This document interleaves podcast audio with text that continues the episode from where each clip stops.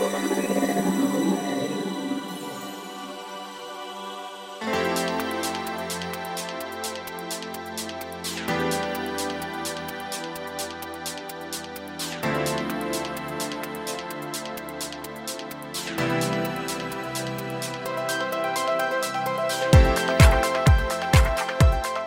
んにちはゆきです。菊間が第366回の時間がやってまいりました。早川さん今週もよろしくお願いします。よろしくお願いします。6月ももう20日ということでそうですね。私この放送が配信されている頃は、もう大丈夫になってると思うんですけど、え1年を通じて5月から6月にかけてってなんかちょっとね体調が優れなくなるんですよ。えあそうなんですか。そう。でねこれ別に毎日じゃなくて、ん、お天気がどんよりしてる時がうん。どうもダメなの、そういうのない？ああよく聞くけどね、やっぱり、うん、本当？聞くけどいや俺自体はあんまりこう意識したことがないから分かんないけどまあでも気持ち的には優れないけどね。なんかね気持ち本当病は気からなのかしれないんですけど、こうだるいの。これなんか具合が熱が出たとかね、うん。咳が出るとかだと病院に行って処方してもらえるけど、そういうのじゃなくてなんかこうね気持ちが乗らなくて頭が重くて。それ5月病とかじゃないの？だからもしかしたらそういうのもあるのかもしれないんだけどなんかこれって私一人なのかなと思ったりして。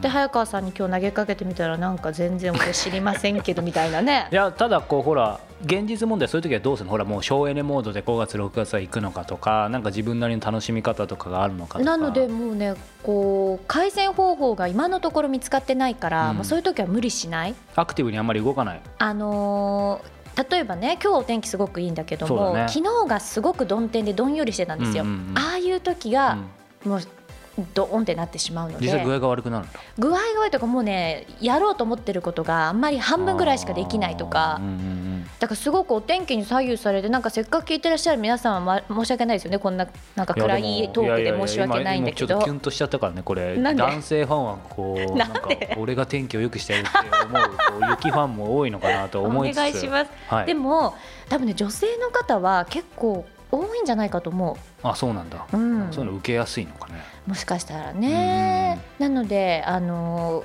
まあちょっともう過ぎちゃったけど5月あたり、お天気どんよりしてる時のうん。女性のケアはしっかりはい。していただければなと承知しました思っております。はい。今日はじゃあしっかりとケアさせていただきます。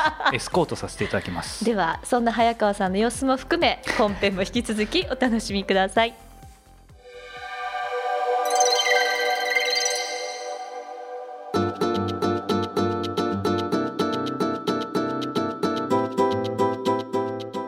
まして今月の菊間がインタビューです。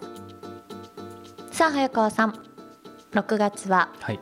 シェフでありそして起業家でもある荻野真也さんにお話を伺ってきているわけですがはい、えー今週が第3回になりますえー今回こそはということでうん。試みたんですが、はい。今回も間に合いませんでしたどういうこと？ということで3回目も、ま、間違いなく配信はしていますので、はい。皆さんこう1回目2回目に引き続き、えー聞いていただければ嬉しいなと思います。僕らもワクワクしています。それでは荻野真也さんのインタビュー第3回お楽しみくださいやっぱりこうもちろんパッション、うん。行動力うん。努力素晴らしいと思うんですけどその一方でやっぱり一歩とにかくいつも引いてる目があると思って、まあ、そういう荻野さんだからこそ、はい。いわゆる戦略戦術っていうところが、まあ、常にあるのかなと思っていてでそこのところで聞,、聞きたいのが、はい。例えば今の話もそうですけど基本的にやっぱりこう人のおかげ、誰か友人のおかげっていう、どちらかというと向こうから来るはいものというふうに、えーお話伺ってると感じはするし多分事実なんだと思うんですけど、その一方で、えーその友人だけじゃなくていろんなプラスアルファで仕掛け、うん。まあ、あえて言うとマーケティングじゃないですけど、はい。その辺、まあ、当時も今もですけど、うん。こう心がけてることとか、まあ、言える範囲でいいんですけどなんかあるのかなともやっぱり思うんですけど。マーケティングはですね実はそのレストランがマーケティングの場だと思っていて、はい、でこのくだらないブログもはい。結局はその、沖の丸出し通信、丸出し通信。もう結局はそのマーケティングの一環だと思っていて、はい。えー、とどういう記事を上げればどういった方が反応するのかっていうのを常々やっぱり見てる。そうなんだ。うんですね、はい。でやっぱりこのお店35席あるんですけど、えその中で、えー、とお出しした料理の中で大体どういう方がどどれぐらいリピートしてくれるのかっていうのも大体あうん。自分の頭の中に入ってるんですよ。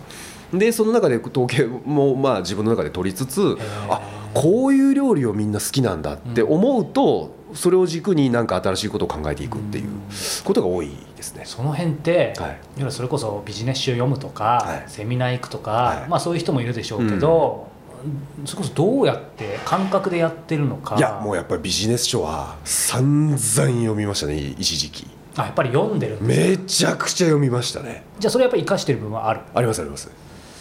じゃあその辺で、はいこう何かこの一冊みたいなものあるわけですかね。まあたくさんの本あるんでしょうけど。ありますね。あのーやっぱりビジネス書を読んでいくと多分皆さんご存知の星野リゾートの星野社長が、はいまあ、あの人が書いた本ではなく、はい。まあ、失礼な話なんですけど、はい。あの人があの、まあ、教科書にしている何冊かっていうのがあって、ええ。その中のやっぱりい10冊ぐらい挙げられてたのかな。その中のやっぱりいくつかがすごくやっぱり僕のいまだに本棚の中にしまってある何冊かにはなってますね。そうか。じゃあやっぱりそういうことはちゃんと本も読まれていろいろ勉強したりして、やっぱり使ってるんですね。そうですね。やっぱりレストランはデスティネーションストアで目的持って来てもらえる場所なんですけど、うんうんうんやっぱ小売りの部分ってどうしても通りすがりに、ああれ良さそうだから買ってこうかなっていう価格帯じゃないですか、はいはいやっぱりそこのマーケティングをはっきり分けないとダメなんで、うん。そこはやっぱり結構勉強しないとダメな部分だったんで、うん。うん。ただセミナー行くとかっていうのはないなくてもうひたすら独学でうん。やるのとあとは友人知人で社長やってる人とか、うん。えー、と営業やってる人とかと、うん。まあの話を聞いてという感じが多いですね。なるほどね、まあまあそんな中で多分その辺の分析とかもおっしゃってましたけど、まあそれ多分昔からずっと続けてこられて、まあ今があると思うんですけど、はい。まあ荻野さんの中でこう常にさっきおっしゃったように例えばブームが来たり、はい。それは時代のブームかもしれないし、うん。この荻野さんのお店に対する注目とかっていう中でこうその辺で次で次へっていうことをちゃんとやってきて今があると思うんですね。でまあ今振り返って、はい。お店として、うん。えー料理人として、まあ、そのターニングポイントというか一番大きかったのってどどんなところですかね？病気をしして2ヶ月間、大病。はいはい。2ヶ月間ちょっとこう、まあ、病棟に、まあ、入院って結局まあ監禁みたいなもんじゃないですか、はい、朝起きてやることがないっていう状況に初めて陥って、うん。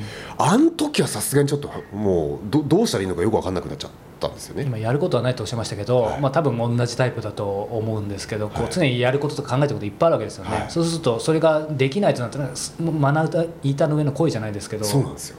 もう落ち着かないというか気持ち悪いですよね。気持ち悪くて気持ち悪くて。だからもう特に入院中土日は先生もお休みなんで、本当に朝からやることないんですよ。飯食って終わりみ,、みたいな、はい。で当時ちょうど僕が入院してた時期が日韓ワールドカップのど真ん中で。あー2002年ですね、はい、はいはい。でもう六本木とかにに入院してたんで、はい。まあ盛り上がってるわけですよ、はいはい。みんなワン街すごワンそうですね、はい。だったんでうーん一体自分は何やってんだろうみたいな話で,、うん、で自分朝起きて自分がやることないってどれだけ不幸かなって思ったんですよ、うん。働いてる時はもうなんでこんな忙しいんだろうってずっと思ってたんですけど、うん。だからやっぱりこう朝起きてやることがあるっていうのはどれだけありがたいことかっていうのがよく分かったんですよ、うん。働ける体があるっていうのはどれだけありがたいことかってよく分かりましたし、はい。まあ、また自分があの仕事に戻れることがあれば、うん。まあ、本当にちょっと時間を無駄にしないように、うん。あのきちっと働こうと思ったんで、うん。うん。それが結構ターニングポイント。それはそうすると僕、えー当時24歳ぐらいですかね。そうですね。そうすると独立前。前ですだったけど、うん。ただ独立に向けて28って決めてる中で、そのめちゃめちゃ多分きっとお忙しい店にいたわけですよね、うん。でもその中で何何を変えられたんですかねその4年間とかって。いうのはまあ、独立する目標はもう最初から28で決めていて、えーっとそれに向けて動いて、えーましたけれど、あの本当にまあ独立した後は有名になって、うん。もうあのいい暮らしして、っうんていうことしか頭にいかなかった。んまあ、もう死後ですけどブイブイ言わせたいってあの時も言ってましたね、はい。ブイブイ言わせたかっただけだったんですけどそれをその病気を経験してから、はい、い、つ死んでも人間いつ死んでもおかしくないなっていうのを本当に肌で感じたんですよ。やっぱあれですよね。詳しくは聞かないですけど、はい。その病気もその可能性あったんですよね、そうそうそうそうそうあの本当にあの死死んでてもおかしくない病気だったんで、うん。はい。なんで自分が生きてるのかすらよく分からなかったんですよ。医者も説明つかないですし、はい。うん、そうなった時に人間いつ死んでもおかしくないんだから、うん。やっぱりや意味あることしないとダメだなと思ったんですよ、うん。ちょっと青臭い話なんですけど。だから人様のためになるようなことをしないといけないって、その時思ったんですね、やはい。うん、だあのそれはずっと思っていてでも自分料理料料,、まあ、料理人で結局あの野菜を仕入れて、うん。えー肉仕入れてそれを、まあ、あの焼くなり煮るなりなんかして、大体まあやらしい話ですけど原価の3倍で、えお客様に売ることでお店って回っていくんですけど,、なるほど。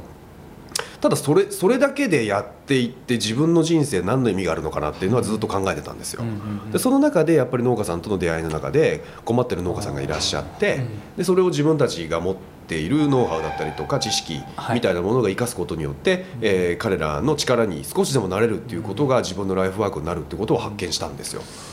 そうか。はい。あのそこからニュー荻野が。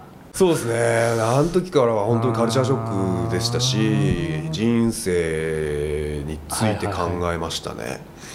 そうか、はい。やじゃないと、もちろんこう荻野さんもともと持ってらっしゃるものもあると思うんですけど、やっぱりに人間死にかけないと分かんないっていうのが基本的にはあるじゃないい、ですか。やあると思います。でもそれをまさに体現されたってはいことですよね、なるほど、まあ、いくつかあのすごくありがたい話伺ったんですけどちょっとここからこの起業家、うん。今料理人のところで聞きましたけど、起業家としての荻野さんに聞きたいんですけど、はい。店舗展開するときに、うーんこれだけはこうこだわってるとかやってこなかった逆に？その心得ってありますか？例えばこここの地域では出す出さないとかじゃないかもしれないですけどこういうものはやんないとか、まあ、どんなことでもいいんですけど。えー、なんですかね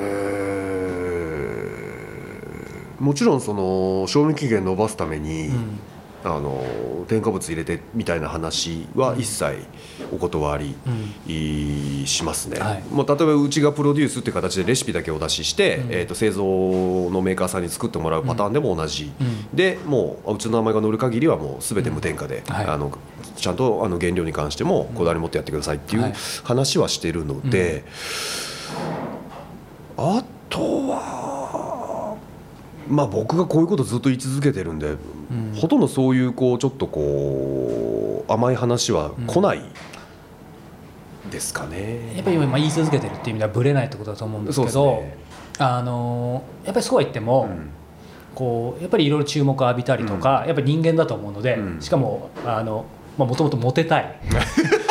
まあニュー荻野だとしても、ええいやいやモテたいですよそら0.01%ぐらいはね、はいあると思うんです、まあ、そのモテたい話だけにフォーカスするわけじゃないんですけどやっぱりこうブレちゃったりとかよくあるのが、いまあ、いろんな方も見てると思いますし、うん僕もインタビューで見てますけど、やっぱり起業家とかいろいろ成功していく中で、いろんなところでやっぱりちょっと分かっててもハマっちゃう部分とかって、いろんな方、まあ、失敗されてる方も見てきたんですけど、うんその辺ってなんかそういうので失敗したことっていうのはやっぱり全然ないそういう意味ではこうブレて。ブレて失敗っていうのは自分としてはないつもりではいますね。やったことが失敗したとかって結構ありますけど、うん山ほどありますけどそれは。うんはいでも今の基本のところはやっぱ添加物もそうですし、はいただなんからしくないことをやっちゃって失敗ってあります？失敗ばっかりなんで。その逆に失敗って例えばどんなことがい失敗？やもう新商品発売したけど滑ったとか。そそんな程度ですよ。そうか。まあでもそういう意味では滑ってる失敗してるけどその自分のちゃんと土俵で滑ってるってそうそうそうそうなんか変変なところに手出しはしない。たまにあれなんでこの深夜のテレビ番組出ちゃってんのみたいな そういうのはないってことですよね。そうだよね。多分いろいろやっぱそういうものもあったりするわけじゃない。そうですね。だから民放さんで、はい。あの多ー分喋りも長けてますし。いやいやえ あの民放さんで例えば、まああのねえー、とゴチゴチになりますみたいなのあるじゃないですか、はいはいあの一切僕出ない、あやっぱり話はあるわけですよね。いやもうそれもいっぱいあるんで。だからあの、まあ、やるとしたら NHK さん。はいはい。のなんか、まあ、今日の料理と料か理ですよね。はい、あっち系はあの基本的にやらせていただくんですけど。今日の料理で今思い出しましたけど、はい。あのレシピので荻野さんのも、はい。えー、と最近のとはい。2011年ぐらい出られた時のが、はい。い、くつかって僕ちょうど見てたんですけど、はい。はい。ああいうのの、はい。こうレビューとかって見ます？いや見てないですあのまあ、それは見るか見ないかっていうはい。あれですけど、要は何が言いたかったかというとこれから望むと望まざると、うん。さっきの話でいくと、まあ、おひなさんみたいなこう職人の方であればもちろんですけど、うん。やっぱ注目を個人が浴びる機会って結構増えてくると思うんですよ、うん。その時に、まあ、ブレるブレないとも関わると思うんですけど、他人の評価。うん。で僕こう見えてどう見えてるか分かりませんがすごい繊細なんですよ。結構この番組やり始めた時 iTunes とかでボロクソに書かれたりしてかなりへこんだんですね。もう外出れないぐらいな、はいまあ、出てますけどその辺のこう他人からの評価とか、はい。まあ、今もいろいろ多分あると思うんですよ、うん。その辺って全然気にしない。どういう感全じです然気にしないですね。それは昔から、はそれかそもそも見ないのかとか見ないというかまあでも入ってきたり。うん。最初は気にしてました。なんか叩かれることとかもあるありのますありますあります。まあ、出る杭、はい、うん。は気にしてたっていうことはやっぱへこんだりはした？い、してましたねああ、うん。で何かやれば絶対賛否であるんで、うんうんそれを気にしててもしょうがないなっていう、うんとにかく自分がこうしたいああしたいっていうことを言って、うんはいえーそれに賛同してくれるスタッフが周りにいっぱいいてくれるんで,、うん。で彼らを裏切らないようにししなければいけないというのが第一うんですね、うん。その後にまあ、まあ、これ言っていいか分かんないですけど、うん。まあ、第まず第一にスタッフ。はい。で次がお客様、うん。で3番目に取引先だったり農家さんという、僕はスタンスなんで、まずはスタッフに、えっと愛想つかされないようにしなきゃいけないなっていう。えーいやでもあのまさに聞きたかったです。やっぱり特にこういう職業、ビジネスって人が全てだと僕も個人的には思っていて、はいで例えばねブログの中にもうん。スタッフの方の名前とかで、はい。さっき僕がお会いしたかった方もい。らっしゃいましたけど、はい。なんだろう人をやっぱり採用する時とかっていうのすごいうーんこだわってることとかやっぱりこうこの辺って分かるんですかね？つまり採用の時にこういうところだけは見てるなのかぶっちゃけもうやっぱりやってみなきゃ分かんないなのか何かこだわってること人を採用する上で。えっとまず履歴書は見ないですね。見ない。はい。そうすると履歴書は送ってあでも形式としては一応送ってもあそうですね、まあ、会社に、提出用に、はい。あの一応保管のためにはもらえますけど、面接の時点で僕は見ないですね。もうフィーリングだけで、フィーリング。はい、そのフィーリングって言語化できないですかね？もう完全にその場で。つまりこういうタイプとか何か発言とかこう雰囲気なのかな何を見てるんだろう、オーラと,、うん。えーとやっぱ接客接接客業ですしチームプレーの仕事なので、はい。えーとある程度のやっぱり明朗快活な部分はないといけないうん。と思ってますし、うん。まあ、将来の夢、えー目標っていうのは聞いとかなきゃいけないなと思ってえーますし、うん。あとはその語り口調だったりとか、うん。まあ、全体的な表情、うん。あと着てるもの、あでも結構見てますね。結構 怖くなってきたみたいな。そうか例えば面接っぽくやるんじゃなくて例えばなんかどっかご飯食べに行くとかそれこそここでやるのか分かんないですけどなんかそういうのはでも普通にやってるんですか？そうですね。あとはもうザ面接っていう感じではないです。うー。んどうなんどうなん最近みたいな。あそういう感じなんですね、はいはい。でも基本的にはお荻野さん立ち社員さんは僕やります。あそうなんですね、はい。そうか。でもはい。今までの経験でいくと、なんでしょう。そうは言っても、まあ、言い方いいかわかんない。よ読み違えたというかそういうこともあるんですか、ありますありますそれは。それはやっぱりお互いに、うん。えーはまあお互いにというか僕があの悪いことしたなって本当に申し訳ないなという気持ちではあるんですけど、うん。まあ、そうそういう方はもうなるべく早い段階で、あのちょっとうちは違うかもしれないねっていう形で話をするうんようにしてます。うんうんはい。でもその辺って始めた20代の時とはい。今だと、うん、そういうのっていうのはやっぱりちょっと変わりつつあるつまり、うん、まあもちろん荻野さんが見る目もそうだと思うんですけど、あとその入ってから、えー育てられるみたいなそその辺の考え方とかも聞きたいえー、とありますね。僕も適材適所だと思っていて、はい。えー、と本人が何をやりたいかっていうのはもちろん希望は聞くんですけど、うん。一緒に働いていくな中で、うん。この子は絶対こっちのが向いてるしうん。って思うしあのお思うことがあればどんどんそれを配置転換して、えーとその子が一番生きる、えーとポジションに据えます。あなそれ逆にはい。それが、えーその荻野さんのレストランになかったら、そのある意味適材適所で別のところにまた行ってもらった方がいいかもってこともあるわけそうですね。よあのうち他にもデパ地下だったりあとはセントラルキッチンで朝から晩までひたすら料理を作る場所もありますし、もうとにかくこの子は人と接するよりも食材と向かい合って、うん。はい。ずーっとこうことつとつと料理をしていた方が向くなっていう子はやっぱ中にはいるんですよ、うん。もう本当に根っからの職人気質で、はいはい。もう外部の声は聞こえないみたいな、うん。とにかく野菜をこう美味しく調理するためだったら何でもするみたいな子たちってやっぱりいるんですよ。ね、はいはいうん、そういう子はやっぱりそういう地に行ってもらった方がうん。彼にとっても幸せですし、なるほどね、はでもなんて言うんでしょうね。あの今のその起業家ってこととも重なるんですけどやっぱりこう荻野さんがもう僕もですけどやっぱりこう迷うところがあって、完全な経営者はい。だったらもう自分出てこなくて、うん。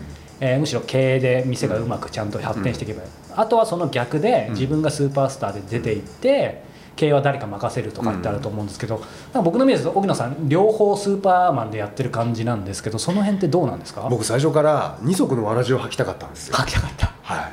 あそうなんですか？そうなんですよ。それはでも大変っていうことは分かってるん分かってて、ですよねはそれはなんでですか？い、なんでなんですかね。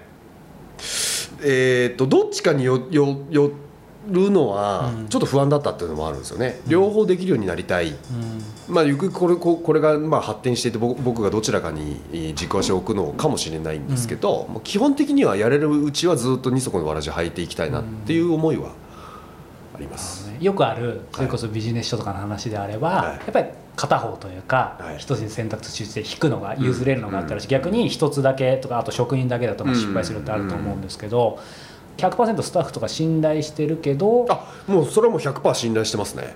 らしそのそれこそ荻野さんがもう一人いて、うん。俯瞰してその今の荻野さんとか全体を見たら、はい。仕組み的にはもう任せて荻野さん経営だけに回ってもいいみたいな感じになってるんですか？それともそういうわけじゃない？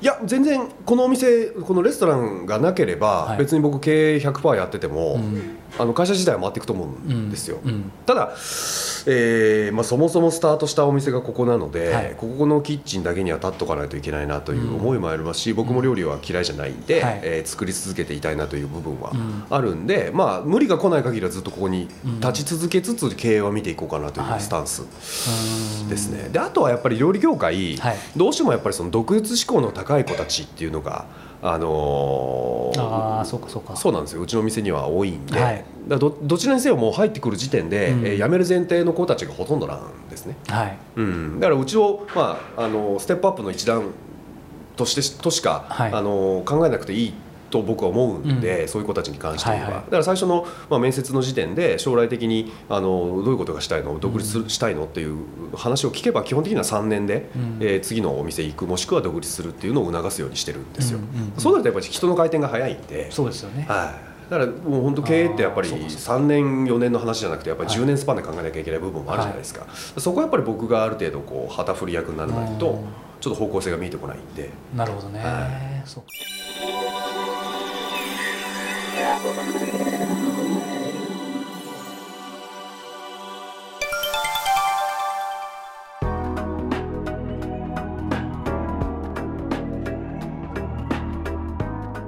良いこと。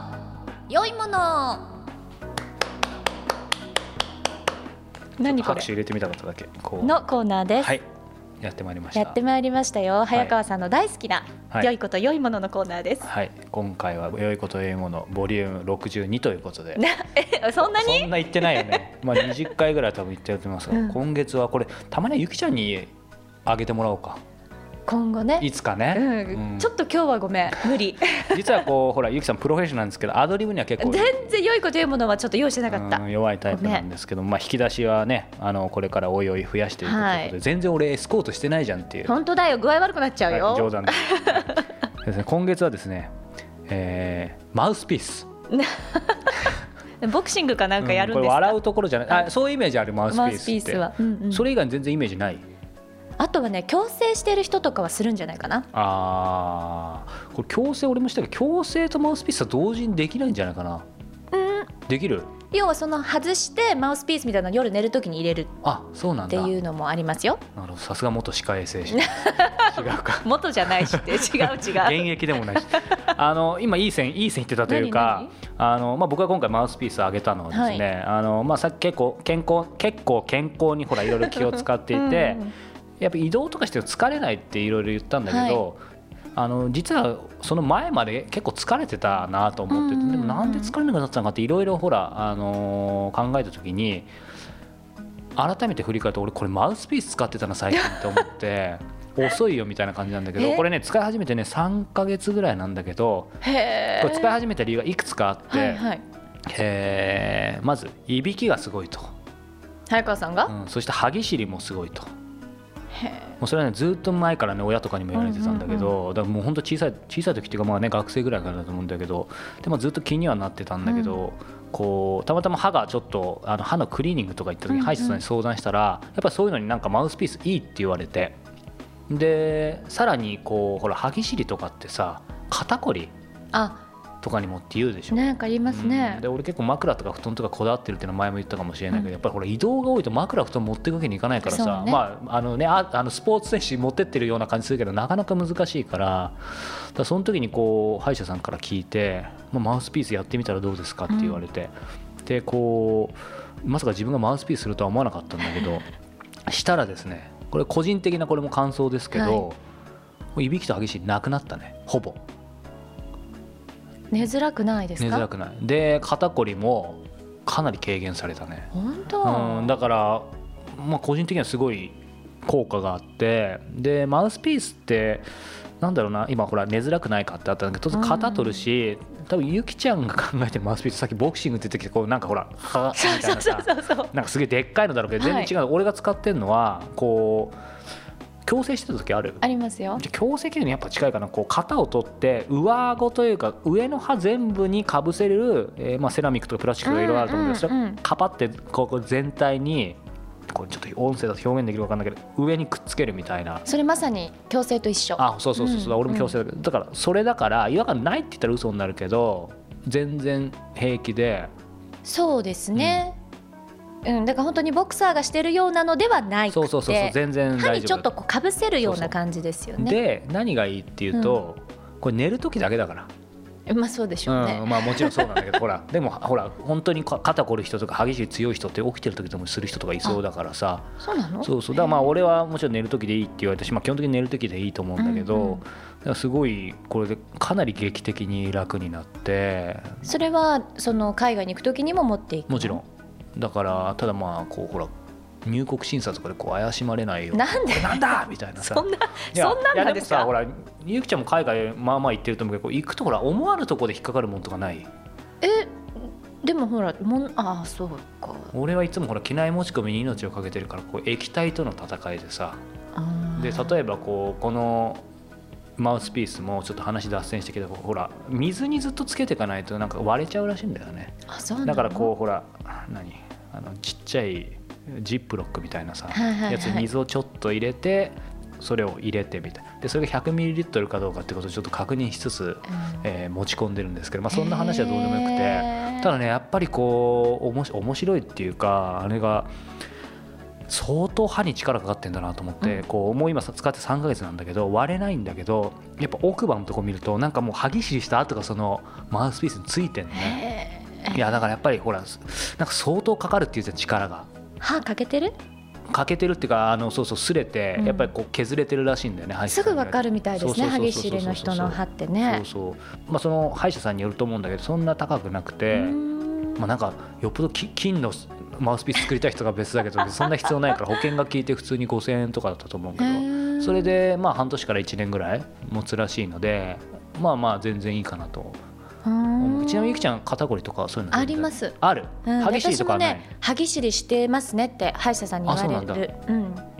さあ。じゃあぜひなんかお僕がおすすめするのもあれだけど、うん。ただこう俺は正直これは、えー、とやっぱり何でも調べるタイプだからこうマウスピースをもう俺は歯医者さんで作ったんだけど見たら結構あんん楽天かとかでも今いや普通にネットでさ注文できるらしいんだよつまり自分で型を取って固めるみたいな。ああそうなんですごい安いし評判もいいみたいなんですがレビューだと、ただしこれはほら皆さん聞いてる人個人の責任において、ええなんでまあええ。僕個人でやっぱりちゃんと歯医者さん行って。まあ安心は安心かなあと今後のそケアも含めて。うん。と思ってますし、まあ、金額もそんなすごい高いわけじゃないから。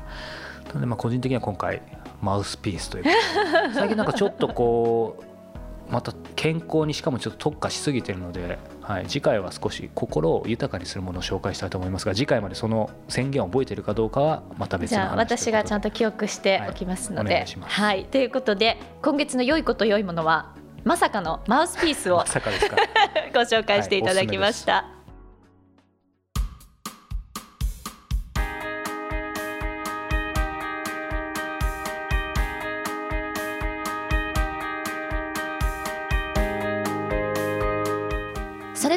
エンディングのお時間です。この番組ではリスナーの皆さんからの質問を募集しております、はい。キクマガのトップページ入っていただきまして右上に質問フォームのバナーがあります。こちらから早川さんへの質問どしどし募集してますのでどうぞお寄せください、はい、本当に質問いただかないと僕はもう今晩も歯ぎしりをしてしまいます。何のためのマウスピースだよっていうね。さあそして質問を採用させていただいた方には Amazon のギフト券500円分をプレゼントさせていただいております。そして引き続き早川さんのやってらっしゃるコスモポリタンはい。スペインのバルセロナでお豆腐屋さんをやってらっしゃる清水立夫さんのインタビューを無料で皆さんにプレゼントさせていただいておりますのでこちらの方のサイトにも遊びに来てください、はい。そして早川さん。はい。早川さんのなんだろう番組の裏話とかもこれって書いてくださったりするのかしら？ということは書けということなので傭兵早川 .com ゆきちゃんのねこう写真なんかも絶対誰も見たくないっていうね、まあ、あの早川さんの世界で見つけた面白いエピソードですとか、インタビューの裏話などなどさまざまな情報が満載の傭兵早川 .com にも、ぜひチェックしていただければと、なんか人生の役に立つようなヒントっていうことでいつも、えー着想して書こうと思ってます。ちなみに今ゆきちゃんからも紹介してもらったんだけど、この「よへはか .com」の中では「What does Japan mean to you?」ということですね、はい。あなたにとって日本とはということで、えー日本やその海外に住んでる、えー日本にゆかりのある外国人の方に、えー僕がインタビューをしている記事を、えー不定期ながら掲載してますので、まあ、こちらも、まあ、いろんな気づきが多分あると思うので見てもらえると嬉しいなと思いますさあそんなところで6月の20日配信の「菊間が366回」も、はい。そろそろお別れの時間が近づいてまいりました。はい。恒例のいきますかあれ。そうですね。言い残したことはありますか？ゆきさん今日もお疲れ様でした。最後だけ優どうかお疲れのしい出ませぬ4最後だけ優しくてなんだかなと思いますけれども皆さん来週もぜひお聞きください